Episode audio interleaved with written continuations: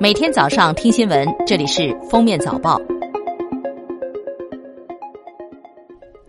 经过五个多月的调查和复查，二十七日，黑龙江省高级人民法院公开开庭宣布，驳回汤兰兰案原审被告人汤继海、万秀玲等人的申诉。据了解。汤兰兰案原审被告人汤继海、刘万友、陈春富、于东军分别因强奸、强迫卖淫、嫖宿幼女一案，以被诬陷、被刑讯逼供等为由，向黑龙江省高级人民法院提出申诉，请求再审改判无罪。二零一八年二月八日，黑龙江省高级人民法院决定立案，并依法组成合议庭复查。七月二十七日上午，山东聊城苏银霞等人涉嫌非法吸收公众存款一案，在山东聊城高唐县人民法院开庭审理。其中，于欢家人及公司涉非法吸收公众存款两千五百多万元。针对当前一些网络短视频格调低下、价值导向偏离和低俗恶搞、盗版侵权、标题党突出等问题。国家网信办近日会同工信部、公安部、文化和旅游部、广电总局、全国扫黄打非办公室等五部门，开展网络短视频行业集中整治，依法处置一批违法违规网络短视频平台。八月一日起，国家再次提高部分退役军人和其他优抚对象优抚补助标准。退役军人事务部、财政部日前发出通知。再次提高部分退役军人和其他优抚对象等人员抚恤和生活补助标准。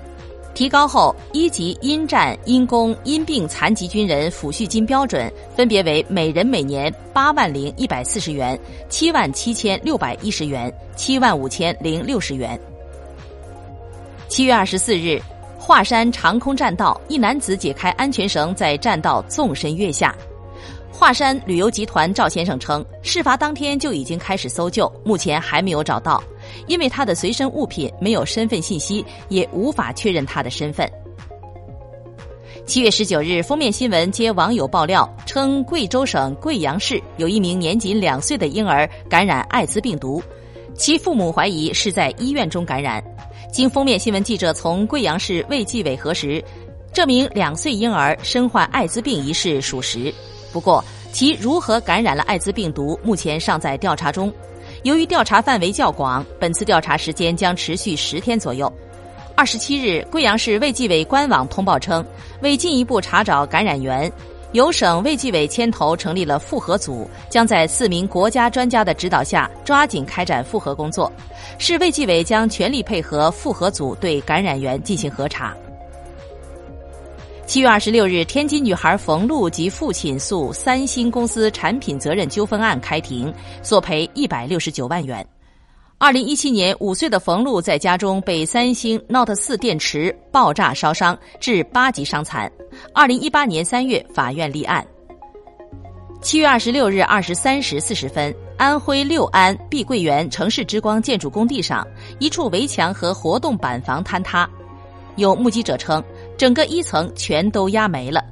二楼的工人在一个一个往外爬。六安市委通报称，搜救工作已结束，十六人送至医院，其中抢救无效死亡六人，一人伤情危急，两人伤势较重。近日，社交媒体上一篇名为《张凯律师都在一条船上》红了，作者张凯因换多个赞赏码获得一百四十万打赏，被众多网友质疑。二十七日，张凯接受了封面新闻的短暂采访。他告诉记者，在他看来，这事儿实际上是一个赠与行为，没有法律问题。目前，他准备专门成立一个基金，把收到的这一百四十万用于法律援助。此外，他还说这事儿对他影响不大，他也并未就此事出来道过歉。